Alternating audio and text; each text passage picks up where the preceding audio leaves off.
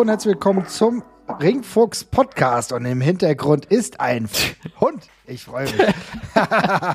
Eurocatch Vision, wir sind wieder da und wir reden heute über We Love Wrestling 3. Wir merken, die WXW hat Shows getaped, die sie jetzt wieder wöchentlich zur Verfügung stellt. Jesper, ich freue mich, dass du da bist. Hi, sorry für den Hund. Der Nachbar kam, glaube ich, gerade nach Hause. Das musste lautstark quittiert werden. So, finde ich auch. Ihr werdet es jetzt schon mitbekommen. Ich bin zwar der Marvin, aber die wunderbare Luisa fehlt. Das hängt ja. damit zusammen, dass sie gerade im Umzug befindlich ist.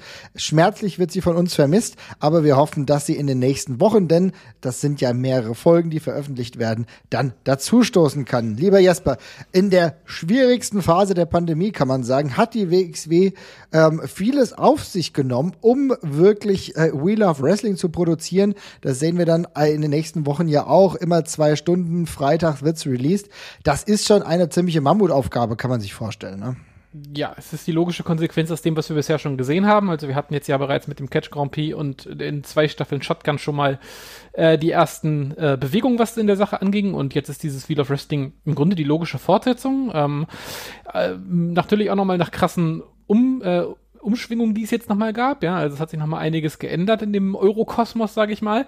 Ja. Äh, aber ja, wir gehen in die nächste Runde. Es ist gewohnt sch schick und nett produziert und äh, tatsächlich äh, für mich eine der relativ wenigen Sachen, auf die ich mich gerade richtig freue im Wrestling. Ähm, also sehr schön, dass wir da wieder wöchentlich was haben und dass wir ein bisschen den, den Euro-Draht äh, halten können an der Stelle. Das ist ja erstmal das Positive an der Auf Stelle. jeden Fall, das ist das Positive. Du hast es eben schon angesprochen. Ähm, zunächst will ich sagen, es sind immer roundabout zwei Stunden. Das ist zumindest yes. der Plan. Finde ich, kann man sehr gut konsumieren. Einmal die Woche wegsnacken. Feine Angelegenheit. Bevor wir aber genau auf die Details äh, dieses Formats gehen, will ich auch noch mal ganz kurz darüber sprechen. Die WXW hat gleichzeitig ein Mission Statement rausgegeben und das ist natürlich auch gleichzeitig so ein bisschen eine neue Ausrichtung. Kann man sagen, auf der einen Seite ähm, hat sich jetzt doch manifestiert, dass die WXW wieder den Fokus oder noch mehr den Fokus auf äh, kontinentaleuropäische Wrestler legt, mhm. die noch nicht fest gesigned sind. Man hat schon gelesen, also Wrestler wie Ilya, wie Metehan, der jetzt neu bei NXT UK ist, wahrscheinlich auch Walter, werden wahrscheinlich nicht mehr ganz so präsent im WXW-Fernsehen sein. Nee, das ähm, ist jetzt nicht die riesigste Überraschung. Also die Entwicklung hat sich ja abgezeichnet. Ähm, wir haben ja schon immer und immer weniger Ilja und Walter mal bei uns gesehen. Amala hat sich auch äh, rar gemacht inzwischen und war immer mal wieder bei NXT UK drüben.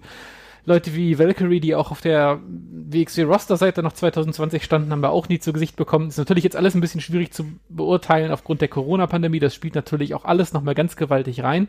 Ähm, aber dass es halt deutlich schwieriger wird, mit solchen Leuten zu planen, das ist ja jetzt keine Überraschung gewesen, sondern ähm, vielmehr eine lange, lange Entwicklung und das Ergebnis haben wir jetzt und das ist ein zumindest relativ klar äh, kommunizierter Cut der da jetzt kommt, den ich auch tatsächlich sehr begrüße, weil ehrlich gesagt, dieses Halbgare hat einem an der Stelle überhaupt nicht mehr geholfen. Also ich äh, muss auch sagen, mir hat von Ilja und Walter ist mir nichts nachhaltig in Erinnerung geblieben, seitdem sie äh, quasi zur, mit einem Bein in der WWE waren.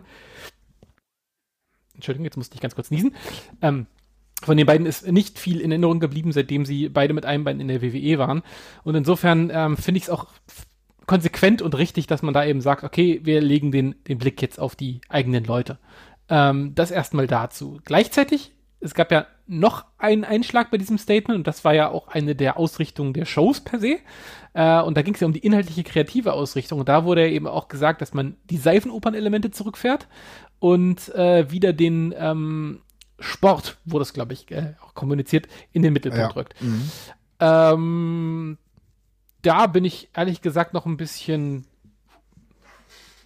ja, mit mir selbst uneinig, wie ich das finde, weil ich die letzte, die letzten Erzählungen von der WXW gar nicht so wahnsinnig seifenopernhaft fand, muss ich dazu sagen. Das waren so ein paar nette Backstage-Skits, aber ansonsten fand ich es sehr sportlich angehaucht. Darum bin ich mal gespannt, wie sich das dann darstellt, wenn es fertig ist, aber da müssen wir, glaube ich, abwarten. Da müssen wir abwarten, ganz ehrlich, wenn ja. wir jetzt uns äh, im Verlauf dieser Sendung Wheel of Wrestling angucken, muss ich sagen, dass ich sehr froh bin, dass es einige Elemente in dieser Richtung, äh, die eher die Seifenoper in Anführungszeichen bedienen, äh, dass die durchaus noch drin geblieben sind. Das muss ja auch noch dazugehören. Ne? Also, also ich, ich weiß nicht, hm. vielleicht, vielleicht äh, läuft Wheel of Wrestling 3 auch noch unter dem alten Banner ein bisschen, aber ich hab, ich hätte jetzt, also wenn man mir es nicht gesagt hätte, hätte ich jetzt in der Show jetzt noch keine neue inhaltliche Ausrichtung erkannt tatsächlich. Also das fand ich vom Stil her genauso.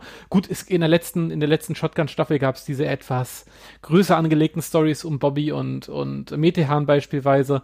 Äh, aber das fand ich jetzt eigentlich auch nicht so wahnsinnig groß Seifenopernmäßig, sondern relativ klassische Wrestling-Erzählung größtenteils. Ja. Wenn das dabei bleibt, bin ich damit, bin ich damit völlig fein. Äh, hoffe aber auch, dass, dass das mit dabei ist, weil ähm, ich fände es relativ schwierig, jetzt gerade gerade mit dem Roster ist zu sagen, wir gehen nur auf den sportlichen Bereich, wäre eine krasse Hypothek, weil wir jetzt sehr viele junge, junge Wrestler auch dabei haben, die sicherlich nicht das komplett auffangen können, was äh, mit Walter und mit Ilja und jetzt eben auch mit Metehan verloren gegangen ist tatsächlich an der Stelle. Ne? Also da muss man erstmal wieder ein bisschen Aufbauarbeit leisten. Ähm, insofern äh, finde ich, tun da auch Story-Elemente, so wie man sie bisher gefahren hat, dem Produkt auch noch sehr, sehr gut. Ja, ich finde es trotzdem interessant, weil ich meine, der Silo Jung hat ja in seinem Tweets wirklich eine, von einer Abkehr gesprochen von dem Russo beeinflussten Erzählstruktur, ja, seit 2015. Und natürlich, wenn wir uns dann die Highlights angucken, diese Erzählstruktur, die dann beispielsweise darin gemündet sind, dass äh, Roadster gegen Beethoven beim Karat war. Ne? Das ist ja auch so eine so typische Erzählstruktur dann gewesen. Ja, das ist verkraftbar. Wir müssen es trotzdem sehen. Und der ganz wichtige Punkt, den du angesprochen hast, ist, dass du ja sehr viel, was ja auch zu diesem Mission Statement gehört, sehr viel auf anderes Talent gesetzt wird. Und da muss man natürlich aufpassen, dass sich die Katze nicht in, äh, in den Schwanz beißt. Denn auf der einen Seite kannst du natürlich durch die gewisse Seifenopern-Elemente das eine oder andere kaschieren und kannst die Leute trotzdem bei der bei dem Charakter halten. Ne? Wohingegen du ja von nicht jedem erwarten kannst, dass er gleich auf einem Niveau performt, dass du äh, von anderen vielleicht gewohnt bist. Ne? Deswegen da muss man ähm, auf jeden Fall so die Balance halten. Ich glaube, das kriegen sie ganz gut hin. Ich finde es viel interessanter oder noch relevanter, dass man hier schon merkt, dass, äh, das ist ja so unterschwellig durchaus behandelt worden, dass diese Abkehr vom WWE-Talent ja doch auch rechtlich, recht deutliche Folgen hat und aber auch mhm. gleichzeitig auch zeigt, dass man sich in jedweder Weise nicht hundertprozentig darauf mehr verlassen konnte und dementsprechend ja, wieder auf eigenes Talent gehen muss. Ne?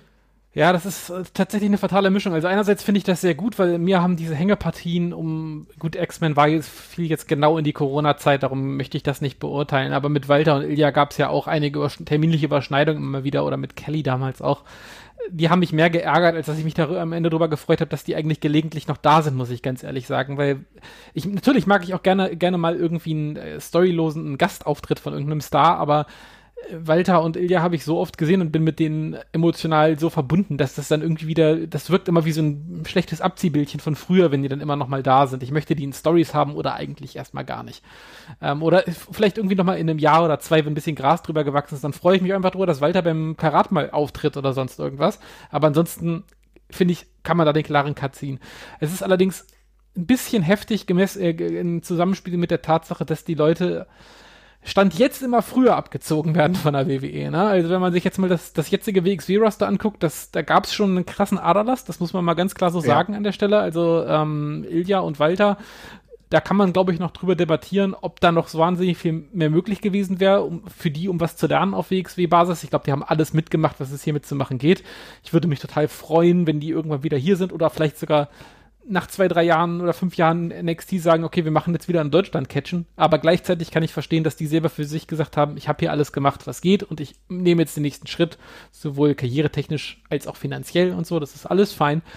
Äh, wo es halt echt wehtut, beispielsweise ist Metehan, muss ich sagen. Das ist halt, der, Charakter ist jetzt halt gerade etabliert gewesen, also gefühlt war, gefühlt war Lucky zum ersten Mal richtig das, der Charakter fühlte sich gerettet an für mich. Ich fand, das war eine spannende neue, ein spannendes neues Kapitel. Und, und noch überhaupt nicht zu Ende erzählt, ne? Nicht, ja, also überhaupt ist, noch nicht zu Ende noch, erzählt. es war mitten in der Erzählung, ja? ja? Noch gar nicht angefangen zu erzählen. Wir haben gerade den Charakter quasi einmal vorgestellt bekommen und jetzt ist er im Grunde schon weg. Und wenn sich das ausgestaltet wie bei Walter und, und ähm, Ilja, dann äh, streiche ich da mental schon mal die Segel, was das angeht und mache mir keine Hoffnung, dass wir den in irgendeiner Form noch groß sehen werden. Und bei NXT UK kriegt er ja auch schon seine seine Promos und dergleichen. Auch heftig, wie schnell das ging, nachdem das äh, Signing announced gewesen ist. Ne? Also ja. wir haben irgendwie vor ein paar Wochen noch gehört, der geht jetzt dahin und zack, ist er jetzt schon bei NXT UK wirklich präsent.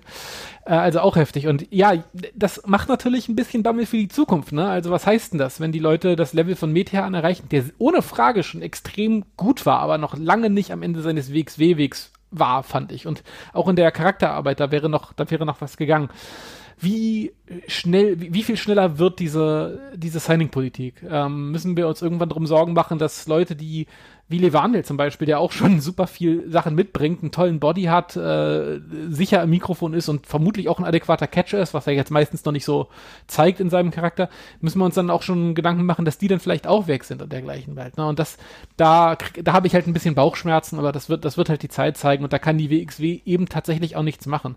Da möchte ich auch noch mal ganz kurz sagen, weil im Zuge dessen, ich habe es mehrmals online gesehen, dass Leute dann angesprochen haben, dass in dieser Hinsicht die WXW, äh, die WWE-Kooperation äh, die gemutmaßte oder im Grunde ja auch etablierte, äh, dann Fehler gewesen wäre. Und da muss ich halt sagen, ich glaube, die spielte an der Stelle halt überhaupt keine Rolle. Ich glaube, die WWE hätte die Leute von der WXW gesigned, egal ob sie Partner Promotion ge komplett gewesen wären oder nicht. Irrelevant, also. komplett irrelevant, weil ganz ehrlich, die würden ja trotzdem an die herantreten. Ne? Ja, und ehrlich, und man muss auch, man darf auch die Zeiten jetzt auch nicht außer Acht lassen. Ne? Ich meine, wir steigen gleich, äh, keine Angst, wir steigen gleich in die Sendung ein. Aber trotzdem, das muss an dieser Stelle auch mal gesagt werden. In der Zeit, Corona, was durchaus schwierig ist, äh, sind wahrscheinlich noch mehr Wrestler auch froh, halt äh, den Paycheck äh, bei der WWE zu bekommen. Das ist halt auch einfach so. Ne? Also die Zeiten haben es natürlich noch einfacher gemacht und wenn es nicht diese ähm, Kooperation gegeben hätte, dann wäre es wahrscheinlich einfach so gewesen, dass man so an die herangestoßen wäre. Ja, das hat es vielleicht nur leichter gemacht, dass das, äh, das Material leichter verfügbar war und man sich die Wrestler gleich angucken konnte. Aber an sich ist es ja kein Unterschied.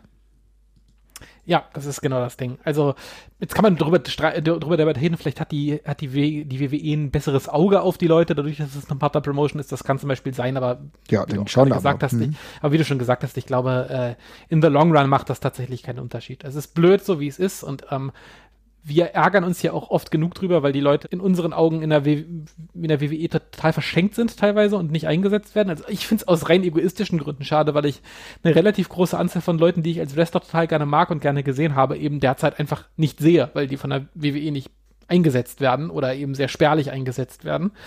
Ähm, Gerade äh, im Frauenroster ist das äh, auch wieder augenscheinlich teilweise.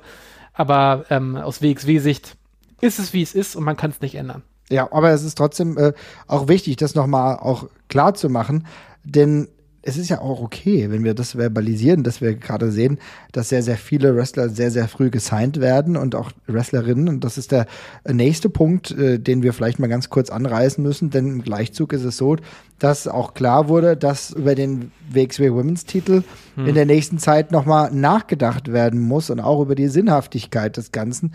Denn wir sehen hier, äh, dass Amal ebenfalls schon in der äh, WWE bei NXT UK unterwegs, äh, die wird auch nicht mehr oft bei der äh, WXW sein und dementsprechend den Titel, den sie gerade hält, nicht mehr wirklich verteidigen können. Und das führt zu der grundsätzlichen Frage, was machen wir als WXW überhaupt mit dem Women's Title, denn vielleicht ist das Niveau aktuell gar nicht so da. Und das kann man durchaus mal diskutieren, deswegen wollte ich das jetzt hier nochmal mit reinbringen. Ja, tatsächlich. Es ist auch ein spannender Punkt. Ich, meine Meinung ändert sich dazu auch immer gerade noch so ein bisschen. Also ich tendenziell aus einer rein objektiven Sicht kann ich das hundertprozentig nachvollziehen. Das Women's Talent ist sehr rar gesät, gerade in, äh, in Kontinentaleuropa. Die, die auch richtig gut mithalten können mit dem, was sich da sonst qualitativ in der WXW getan hat, sowieso schon mal. Das ist, glaube ich, kein Geheimnis an der Stelle. Das, das, ist, das heißt, das ist ein Aufbauprojekt, ne, wo man richtig, äh, wo man Zeit investieren muss, wo man in Charakterarbeit investieren muss, wo man auch in das Skillset von den Leuten einfach investieren muss. Und insofern, ich verstehe das aus der Sicht schon komplett. Und gleichzeitig kann ich mir eine Promotion ohne eine richtige Frauendivision 2021 auch nicht mehr so richtig vorstellen. Das muss ich an der Stelle auch mal ganz klar so sagen. Und ähm, es muss in meinen Augen auf jeden Fall, selbst wenn es gerade sehr schwierig ist, ein zumindest mittelfristiges, wenn nicht kurzfristiges Ziel sein, das eigentlich wieder aufzubauen oder das in anderen Formen über Intergender Wrestling äh, und dergleichen abzufangen. Das lässt sich aber auch nicht mit jedem Talent machen, muss ich auch dazu sagen. Ne? Also ich finde, man muss da irgendwie versuchen, wieder ranzukommen, weil ähm, Frauenwrestling auf dem West, westlichen Markt. Also es ist jetzt etabliert inzwischen, aber ich finde, es ist auch immer noch ein verhältnismäßig zartes Pflänzchen. Ne? Also es ist noch nicht so lange her, dass Frauenwrestling eine super untergeordnete Rolle in unserem Wrestling-Interesse gespielt hat, ne? Oder nicht in unserem Interesse, aber in unserem Wrestling-Leben gespielt hat. Und das ist ja eine relativ junge Entwicklung und ich hoffe nur, dass das weiter und weiter und weiter befeuert wird. Und ich ärgere mich halt gleichzeitig extrem drüber. Und ja, ich weiß, Corona, ne? Wir müssen immer, müssen wir immer mit einbeziehen. Es war sicherlich kein normales Wrestling-Jahr jetzt das letzte. Aber wenn ich dann halt sehe, dass eine, dass eine äh, Valkyrie bei NXT UK im, im Grunde ehrlich gesagt ein bisschen versauert äh, oder auch eine, äh, eine Isla Dawn da halt irgendwie eine halbe Stunde gecatcht hat Richtig. im ganzen letzten Kalenderjahr, dann ärgere ich mich da halt schon drüber, weil ich halt glaube, dann wäre es sinnvoller, wenn sie weiter auf, den, äh, auf dem Indie-Markt tatsächlich ihre Sporen verdienen, tatsächlich. Oder es ein System gibt, was eine Laie möglich macht. Ja, also äh, es schadet ja niemandem der Frauen in der Zeit eines Tapings, wie beispielsweise bei der WXW, dieses komplette Taping-Wochenende vielleicht mal mitzumachen. Ja, das wäre ja gar nicht verkehrt. Also vielleicht, äh, der weiß ja hier vermehrt sogar eine Kooperation von der WWE-Seiten aus zu suchen. Ja, weil das würde zwar dagegen sprechen, was wir vorhin gesagt haben oder was das Mission Statement ist, aber es würde weiterhin die Verfügbarkeit bereithalten. Aber diese Verfügbarkeit gibt's ja nicht, wie wir es ja gerade gesehen haben, denn das Talent war ja zuletzt ja auch schon nicht mehr verfügbar. Gucken wir uns die Shotgun-Folgen an. Da gab es immer wieder die, die wurde, es gab ja auch die Storyline mit Amal. Ne? Da wurde natürlich schon darauf hinausgearbeitet, dass es irgendwann mal die Chance gibt, den Titel vielleicht auch mal in einem normalen Match wechseln zu lassen. Das war aus mehrerlei Gründen gar nicht möglich. So, und das ist natürlich jetzt eine extrem schwierige Situation. Und du hast die persönliche Situation schon von vielen Wrestlern und Wrestlerinnen angesprochen. Das sind nicht nur Wrestlerinnen, das sind ja auch Wrestler. Also so Leute wie Tyler Bate, die sind natürlich auf einem ganz anderen Niveau mittlerweile aber die verlieren ihren Altersvorteil, den sie teilweise hatten, oder auch, verlieren auch jeglichen Vibe, den die mal verspürt haben. Ja, wer erinnert sich denn heute schon an einige der Wrestler, die irgendwann mal äh, gehypt waren? Das ist total verpufft. Ja, ist Corona ein großes Problem. Gucken wir aber auf 2019, gab es auch schon relativ wenige Matches für viele der NXT UK Talents. Also es ist nicht nur ein Corona-Only-Problem. Und dann ist die ganze Situation schwierig, aber kommen wir noch mal zur Frauendivision, was du angesprochen hast. Ich kann das absolut nachvollziehen, dass du sagst, ja, ich würde aber gerne weiterhin Frauenwrestling sehen. Das kann ich nachvollziehen und äh, teile das auch. Ich würde fast wirklich eher sagen, dass es möglicherweise sinnvoll sein kann, das komplett über Intergender Wrestling äh, gehen zu lassen und nicht den Titel an sich auszukämpfen. Ich denke, wir brauchen weiterhin auch für die Repräsentanz und äh, für das gesamte Bild im Endeffekt brauchen wir Frauen im Wrestling weiterhin und die müssen auch eine Rolle und die müssen auch eine Storyline bekommen. Ja, das ist für mich ganz essentiell. Die Frage, die sich mir halt aufdrängt, ist, wenn wir wirklich weiterhin sagen, man, man behält den Frauentitel, ob man dann sagt, dass man vielleicht bewusst gewisse Qualitätsschwankungen dann eher erlaubt. Weißt du, was ich meine? Ja, verstehe ich schon, aber das Problem ist, glaube ich, dass man relativ viel Talent den Weg dadurch, dadurch verbaut. Es kann nicht jedes Talent super gut intergender wresteln. Ne? Also das ist. Nee, ich meinte jetzt, äh, wenn ich sage, dass ich den Frauentitel behalte. Ja, ja, ich, hm? ich weiß, ich mhm. weiß, ja. Äh, nee, ich, ich sehe es ja genauso. Also, mhm. ich, äh, ich, also ich, ich, ich finde, man muss ihn, also ehrlich gesagt, muss man ihn irgendwie parallel behalten, weil ich finde, auch Frauen gegen Frauen-Catch muss halt irgendwie noch gezielt stattfinden an der Stelle. Aber ich glaube auch, das ist eine wichtige, ich glaube, das ist eine wichtige Signalwirkung auch einfach, wenn Richtig. man sieht, da, da wresteln Frauen gegeneinander. Ähm, Intergender Wrestling schön und gut, finde ich auch wichtig und finde ich super, wenn es weiter gemacht wird. Habe hab mich ja mehrmals stark dafür ausgesprochen, aber ja, die eigene Division gehört für mich dazu und also wie gesagt, wenn man jetzt sagt, okay, das nächste halbe Jahr wird schwierig, also gerade in der Pandemie, wir kriegen die Leute nicht zusammen, der Titel muss jetzt gerade ruhen, verstehe ich völlig. Also, ne, es ist so. Man hat ja da gerade noch weniger Möglichkeiten, Leute ranzuholen auf vernünftige Art und Weise oder sogar finanziell erschwingliche Art und Weise. Ähm, aber äh, ja, mittelfristig finde ich, muss da die Reise auf jeden Fall wieder hingehen. Genau, also aber dann, das ist ja die Frage, die ich aber nicht habe. Ist es denn dann vielleicht auch ähm, möglich oder vielleicht auch notwendig, dann zu sagen, okay, wir wollen aber Frauenwrestling weiterhin pushen. Wir wissen, dass es dann vielleicht leichtere Qualitätsunterschiede gibt, also machen wir es trotzdem. Ja, auf jeden Fall. Das war ja aber auch, das, also wenn wir ganz ehrlich sind, ist das ja in der Vergangenheit auch so gewesen. Mhm. Das wäre jetzt ja, das wäre jetzt ja nicht neu. Ne? Also wir haben jetzt auch eine ganze Reihe von äh, von, von Melanie Gray gegen Kelly, Killer Kelly Matches gesehen, wo die beiden noch nicht auf dem Niveau gewesen sind, wo sie irgendwann dann mal angekommen sind und wo es dann, wo sie dann, wo sie dann sehr gut und unterhaltsam gewesen sind. Da gab es Zeiten, da sind diese Matches rein qualitativ ein Stück weit, also vom reinen Wrestling-Handwerk, abgefallen auf der Karte. Aber das ist auch gar kein Problem. Das gibt, das hast du auch, das hast du auch mit Matches von Rookies. Auch da sitzt dann halt nicht alles. Aber das ist ja der normale Lauf der Dinge Ja. im Wrestling halt auch. Wir wissen das ja, dass es dann manchmal neue Leute dabei sind. Da sitzt halt vielleicht nicht noch jeder Griff.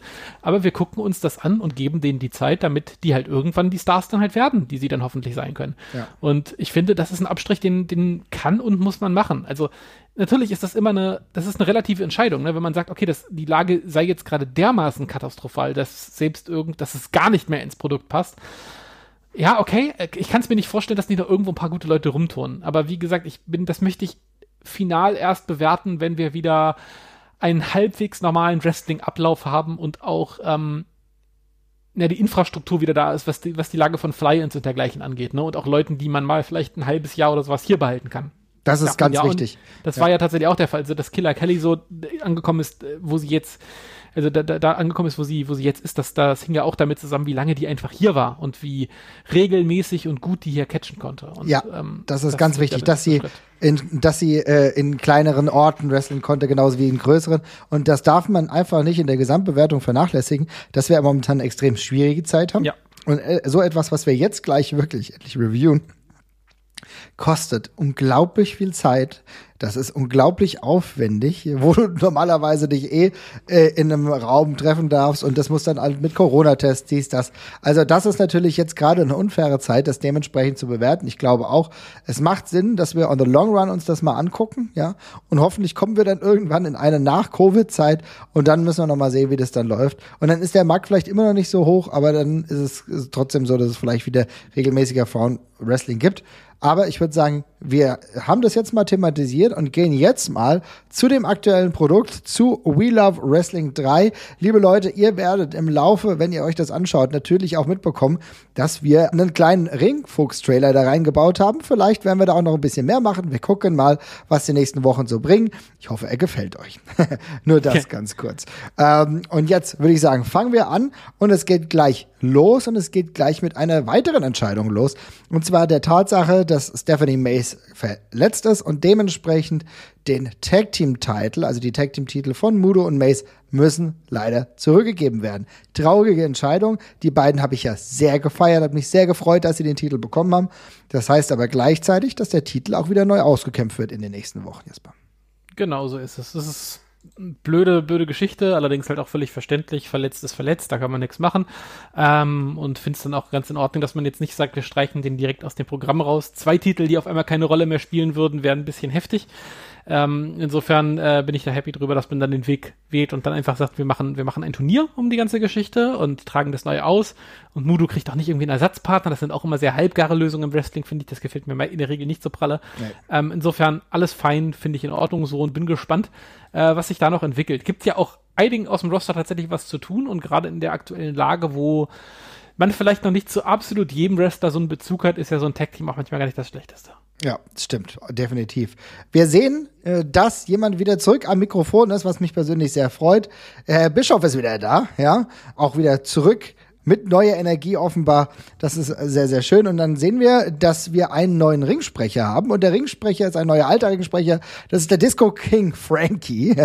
Nicht in seinem Disco King Gimmick, aber trotzdem auf jeden Fall eine stabile Angelegenheit. Ja, und da würde ich eigentlich mal sagen, gehen wir doch gleich zum ersten Match des heutigen Abends, Jesper, ne? Mhm, sehr gerne. Das, äh, ich muss ganz kurz fragen, ob ich die Reihenfolge richtig habe. Das müsste Senza Volto gegen äh, Egla Blanc gewesen sein. Oh ja, ne? auf jeden Fall. Und du hast gerade schon richtig ausgesprochen, glaube ich.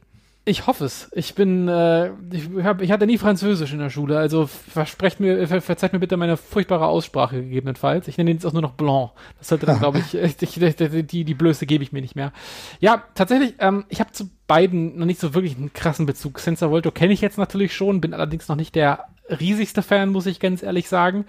Äh, Blanc war mir, war mir völlig neu. Also ich habe den Namen schon mal gelesen und vermutlich mal irgendwie auf diesen, ähm, auf den, auf den, auf den Postern von dieser äh, französischen Promotion, deren Namen ich jetzt leider gerade vergessen habe, PW, nee, AP, APC ist das, ne? APC, glaube ich, genau. Da habe ich ein paar Mal drauf gesehen, ähm, aber ansonsten noch nie was von gehört. Fand das ganz solide, allerdings jetzt auch nicht bahnbrechend. Das war nett. Es war ein solides Match auf jeden Fall. Was ich aber da gleich festgestellt habe, ist, dass wir auch vom Look her einige Änderungen bekommen haben. Ne? Mhm. Und zwar das, ähm, ich muss erst mal sagen, ich finde das Setting total geil. Ne? Wir sehen, das ist wieder die Steffi im Endeffekt, das haben wir ja beim letzten Shotgun schon gesehen. Ähm, alles gut. Ich muss aber sagen, überall Bildschirme, überall Banner, und trotz dieser personellen Lehre, sage ich mal, weil ja eigentlich einfach keine Fans da sind, hat es für mich einigermaßen voll gewirkt. Ja, das ist irgendwie ziemlich cool.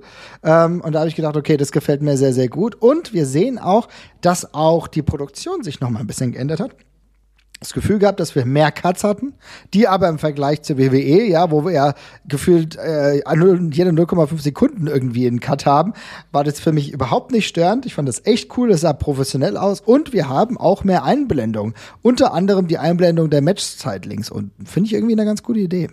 Ja, hat mir auch gut gefallen. Ähm, kommt im Wrestling ja, wird ja relativ selten gemacht heutzutage gefühlt, ne? Also so richtig Matchzeit hat man ja meistens dann irgendwie nur bei Matches, wo es um die Zeit geht. Also sei es jetzt ein Iron Man. Iron Man, genau, klassisch oder halt irgendwie, äh, ja, auch mal beim Royal Rumble irgendwie eine Einblendung, aber so finde ich finde ich auch total, finde ich auch total nice. Hat einen etwas sportlicheren Anstrich und passt ja dann auch ganz gut zu dem Mission Statement tatsächlich an der Stelle. Ja.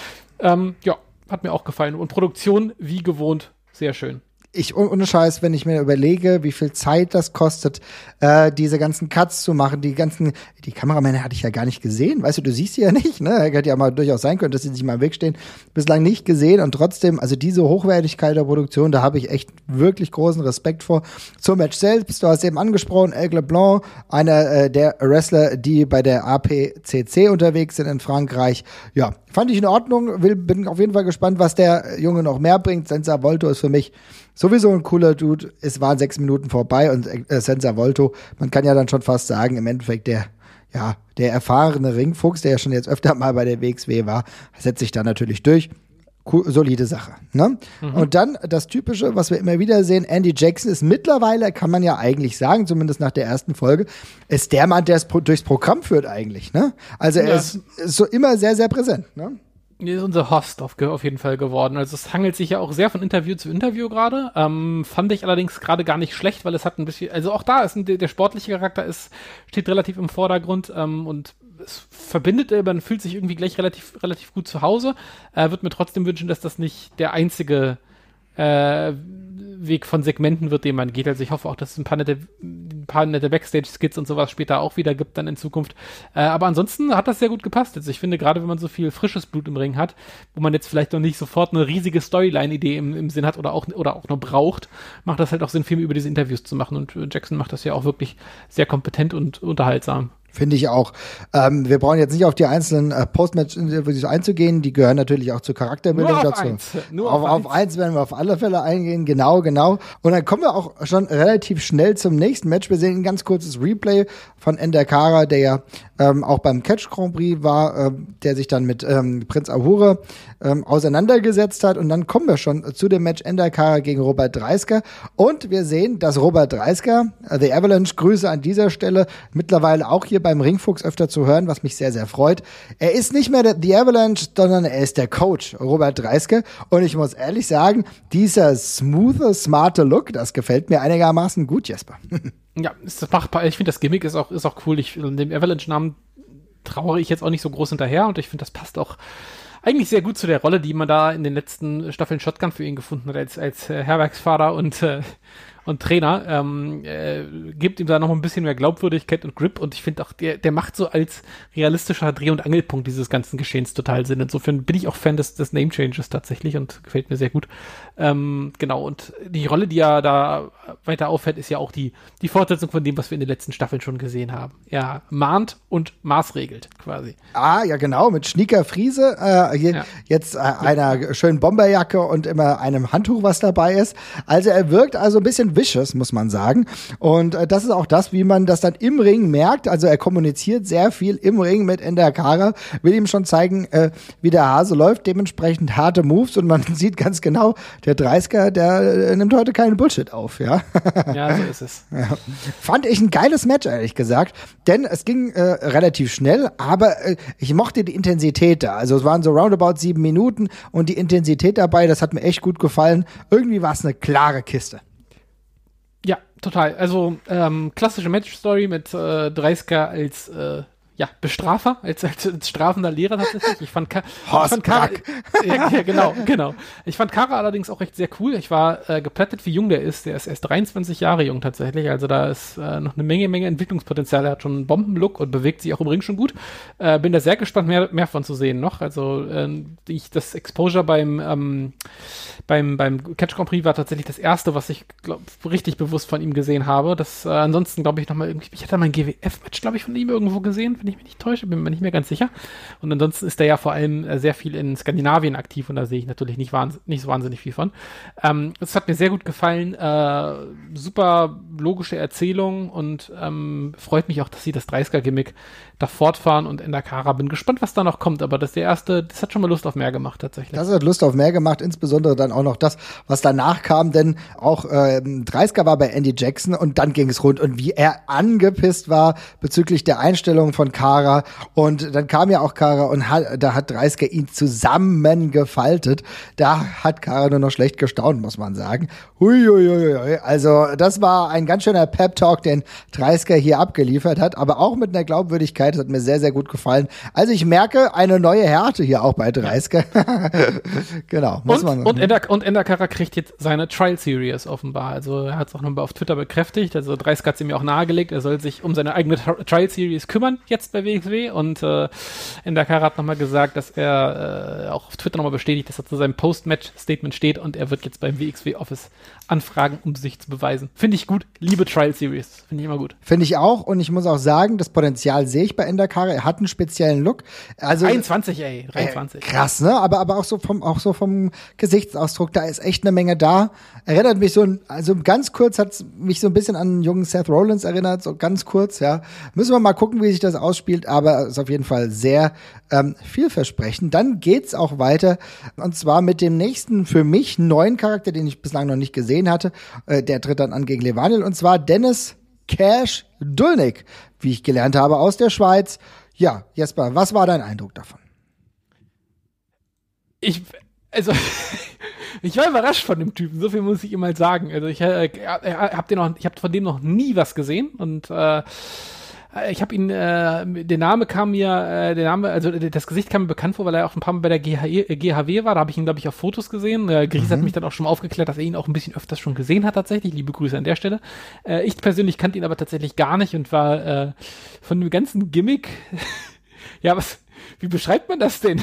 Also einer der wenigen Wrestler, der, der seine Finanzen richtig im Blick hat, offenbar. Ne? Also das, das, liegt ihm ja offenbar sehr am Herzen. Ich finde, er äh, macht einen guten Eindruck. Also, also ich, also irgendwie, also ich finde ihn irgendwie unterhaltsam. Ja, also ich kann dazu noch nichts sagen. Ich mag das, ich mag das Super Mario Entrance, den er da als, ja mit den Münzen, ja, mit den Münzen, genau. das finde ich irgendwie ganz cool. Ich weiß nicht, ich finde es irgendwie spannend. Also natürlich, man muss auch mal ganz klar sagen, da sind jetzt sehr, sehr viele neue Leute dabei. Es geht hier nicht darum, über irgendjemanden den Stab jetzt zu brechen, auf gar keinen Fall. Das ist nur unser erster Eindruck, den wir chillen. Und äh, irgendwie, jetzt weiß ich, du hast vollkommen recht. Ja, jetzt, den habe ich natürlich auch schon mal gesehen, aber natürlich nicht unter dem Namen Dennis Dulnik, sondern unter dem Namen Cash Crash. Cash Crash. Aha, jetzt kommt's mir. Ja, okay, alles klar. Ja, fand ich den auch immer okay. Ich finde den Namen immer noch kacke. Deswegen bin ich froh, dass er seinen offensichtlichen realen Namen nimmt. Ähm, ja, ach, ich glaube, da, da kann sich auf jeden Fall was entwickeln. Ja, ich bin auch gespannt. Also das war jetzt äh, gegen Levante ist ja sowieso noch mal eine, eine spezielle Art des Matches. Ähm, darum ähm, bin ich auch noch mal gespannt, ihn im ähm, klassischen Wrestling-Match dann tatsächlich zu sehen. Aber es war ein gutes erstes, äh, erstes Outing. War überrascht davon, wie lang dieses Match ging tatsächlich, weil ich jetzt auch gedacht habe, Dulnik wird eher weggehauen tatsächlich in seiner, in seiner, in seinem ersten Auftritt. Äh, aber ging ja dann doch gute, gute zehn Minuten fast. Ähm, mhm. Und äh, ja, war, war in Ordnung, war jetzt kein war jetzt nicht bahnbrechend, aber lustiges kleines Match mit sehr viel spaßigen Einlagen tatsächlich auch, wie man es von den Levanil-Matches eben auch gewohnt ist an der Stelle. Ähm, hat mir gut gefallen. Levanil natürlich sowieso auch wieder. Schön, dass er wieder dabei ist. Aber eines der Highlights, glaube ich, dieser Sendung, kann man schon ja. sagen, ist eigentlich darin begründet, was nach dem Match passiert ist. Denn auch er ist wieder vor Ort und hält ein Post-Match-Interview mit Andy Jackson. Und äh, ich glaube, he channeled his inner Soccer Player. Ja. Er hat wirklich die gesamte, die gesamte Bullshit-Bingo-Liste der Post-Match-Football-Interviews abgearbeitet. Also von nächstes Spiel wieder extrem wichtig und hellwach sein und allem drum und dran. Ich habe noch auf den Bock, der umgestoßen werden soll, habe ich noch gewartet tatsächlich. Mhm. Der hat mir noch gefehlt, aber es geht ja noch weiter, die Staffel. Insofern sehr unterhaltsam, sehr lustig. Äh, man ist es ja inzwischen, man hat sich ja schon gewöhnt, wie gut der und lustig der am Mikrofon ist. Ähm, also auch da wieder nur nix als die oft geforderte Liebe tatsächlich für ihn und äh, ganz, ganz großartig. Aber er hat doch sehr smart aufgezeigt, wie dumm Post-Match-Interviews von ja. Fußballern sind. Ja. und hat ja. es dann dementsprechend nochmal gezeigt. Also fand ich ganz gut. Was ich jetzt unterschlagen habe, war auch eine ebenfalls sehr, sehr gute Promo ähm, von dem Buddy. Äh, Mario Salani, äh, der äh, vor dem Match, äh, was wir eben gerade besprochen haben, ja nochmal zu seinem äh, Catch Grand Prix Sieg befragt wurde.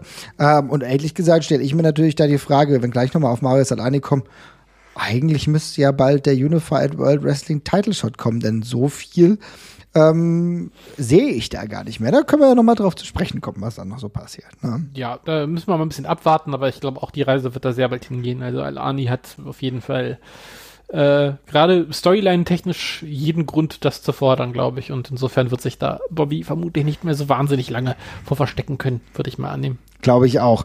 Ähm, wir sehen dann die Tatsache, dass der WXW Shotgun Champion Norman Harras, wie immer, schnieke gestyled, jetzt wieder im Interview mit Andy Jackson ist und er denkt sich, naja, ich bin Shotgun Champion, habe ich ja eine gute Zeit.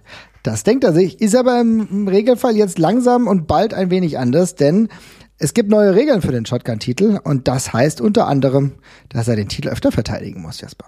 Genau. Magst du uns einmal ganz kurz einen Abriss über die neuen Regeln geben? Weil ich habe sie mir nicht aufgeschrieben. Wenn du sie gerade parat hast, da gibt es ja noch ein bisschen mehr, ne? Das ist krude und fies.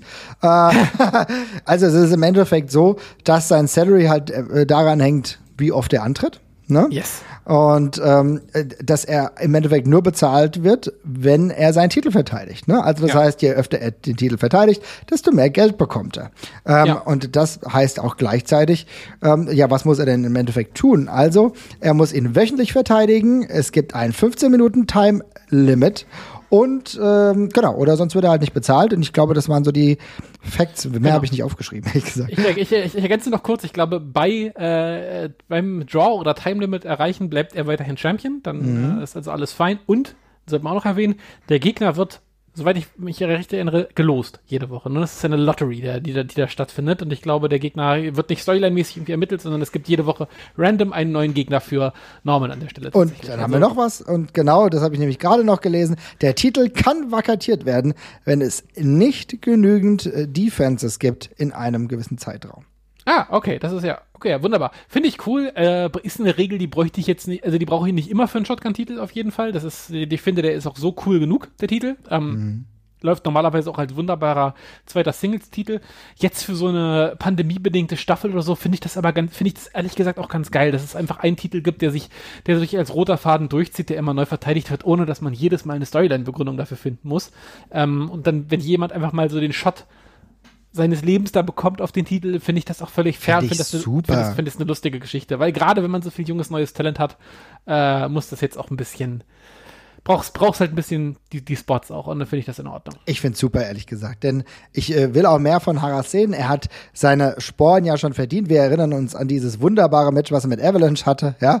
Eigentlich sogar mehrere Matches gehabt, ja, äh, die uns sehr, sehr gut gefallen haben. Und im Endeffekt, jetzt hat er den Titel und jetzt kann er ihn ruhig bei dieser Staffel mal regelmäßig verteidigen. Ne? Ja, mhm. abgesehen davon auch sehr schöne Promo von Haras war auch wieder sehr lustig. Finde auch das sehr cool, wenn der so ein bisschen seinen seinen, seinen inneren äh, Comedy-Schweinehund ein bisschen mehr, äh, mehr kitzelt und der kam da wieder sehr schön raus, als auch, oh, jede Woche.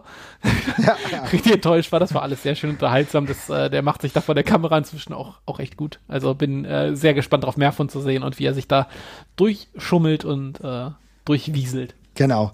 Zwei bekannte Athleten sind dann gegeneinander angetreten im nächsten Match. Und zwar Hector Invictus gegen Fast Time Mudo. Fast Time Mudo, der jetzt ja mit seinem, ohne seinen Titel äh, antreten muss, äh, kann ihn ja nicht länger behalten. Sucht jetzt auch ein wenig nach der Richtung, habe ich das Gefühl. Hat dieses Match ja am Ende auch verloren. Fand ich, war ein äh, ziemlich cooles Match. Und es war ehrlich gesagt so eine Art, ja, es war, warte mal, lass mir überlegen. Ich glaube, es war sogar ein Rematch vom Catch Grand Prix, wenn ich das richtig in Erinnerung habe. Ja, Ja. die beiden, ähm, wir kennen sie von der Staffel zuvor.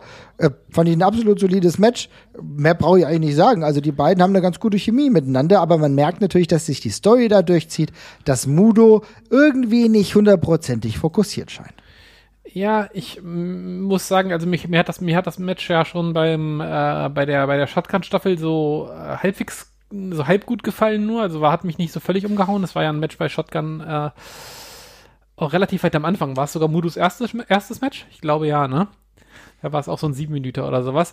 Äh, da hat es mir schon nicht so wahnsinnig gut gefallen. Und dann gab es das ja auch noch beim Catch von Crew. Bisher hat es mich kein einziges Mal so richtig vom Hocker gerissen. Und das war es für mich auch wieder nicht. Also ich finde die beide, fand, fand die bisher beiden anderen Matches deutlich besser.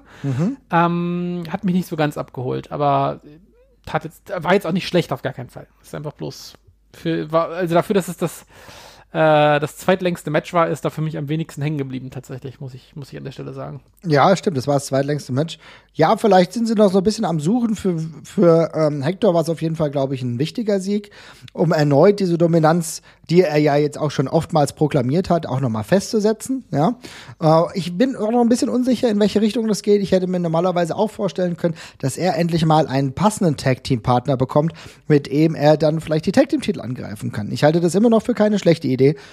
Vielleicht wird sich ja das dann dementsprechend mal so ein bisschen auswirken. Ne? Yes, let's see.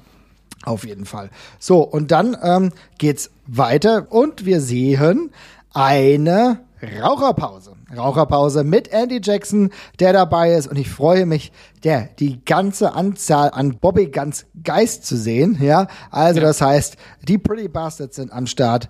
Wir haben wieder Norman Harras. Ja, und der arme, arme Andy Jackson wird da ganz schön unschön behandelt. Er wird unschön behandelt. Er muss erstmal ganz kurz sagen, das Outfit von Ahura war der absolute Wahnsinn. Ich konnte eigentlich kaum woanders hingucken. Ohne. Scheiß. Big so- Money Ahura. Big, Big, Big Money Helly Hansen Jacke quasi. Oder was war das? Also wirklich irre, irre, irre. Äh, ja, Andy Jackson wird getriezt bis zum geht nicht mehr. Ansonsten, ja, die Dynamik zwischen denen ist inzwischen, also die Dynamik zwischen denen ist so lustig geworden einfach. Das kann man sich einfach sehr, sehr gut angucken. Das macht sehr viel Freude, äh, gewohnt gut. Auch super mit Ahura, der das Geld wieder zum Fenster rausschmeißt und die neue Unabooks gekauft hat für Norman Harris. Alter, Ja, diese Norman Harris- Promo. Ah, Unterbuchs. Die Unabuchs, die Unabuchs, hier und dann noch Schuhe.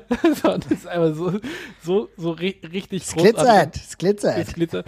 Merkt, der den Verstand verliert, weil dafür gerade echt die Kohle nicht da ist. Ja, und die, es hat sich ein bisschen gedreht. Norman ist jetzt oben auf. Äh, die Pretty Bastards sind wieder quasi im äh, leistungsorientierten Fokus quasi und müssen sich wieder beweisen. Und äh, die können sehr erfahrungsgemäß nicht so wahnsinnig gut mit umgehen. Also da gibt's auch schon wieder so quasi die ersten die ersten Problemchen. Ich meine, jetzt haben sie ja die Chance mit dem Tag-Team-Turnier, dafür müssten sie eigentlich gebaut sein, ne? Ja. Aber schauen wir mal. Aber ganz ehrlich, diese Dynamik zwischen den beiden ist doch so Zucker, oder? Also wie gut ist das denn, dass, dass Prinz Ahura derjenige ist, der nicht mit Geld umgehen kann, Maggot jetzt schon gefühlt extrem sauer ist. Ich merke halt einfach in solchen kleinen Segmenten, ne? Das macht so viel Freude und ist auch essentiell, dass sowas auch beibehalten wird. Wenn ich sehe, also auch, du merkst, du fühlst dich halt viel näher bei den Charakteren. Und dass dann halt jemand wie Ahura dann auch noch so hessisch babbelt, ne? Das ist schon Ja. geil. Das ist also Ja. keine Ahnung, natürlich local, witzig. lokal kol- koloriert, aber mir gefällt das natürlich sehr gut, ne? Ich fand das auch einfach sehr, sehr unterhaltsam tatsächlich, ja. Und ich bin sehr gespannt auf die neue Unterbox, ja, für den WXW Shotgun Champion, ja. Ich hoffe, dass Norman Harras das ganz bald trägt, schön im Glitzermodus, ne?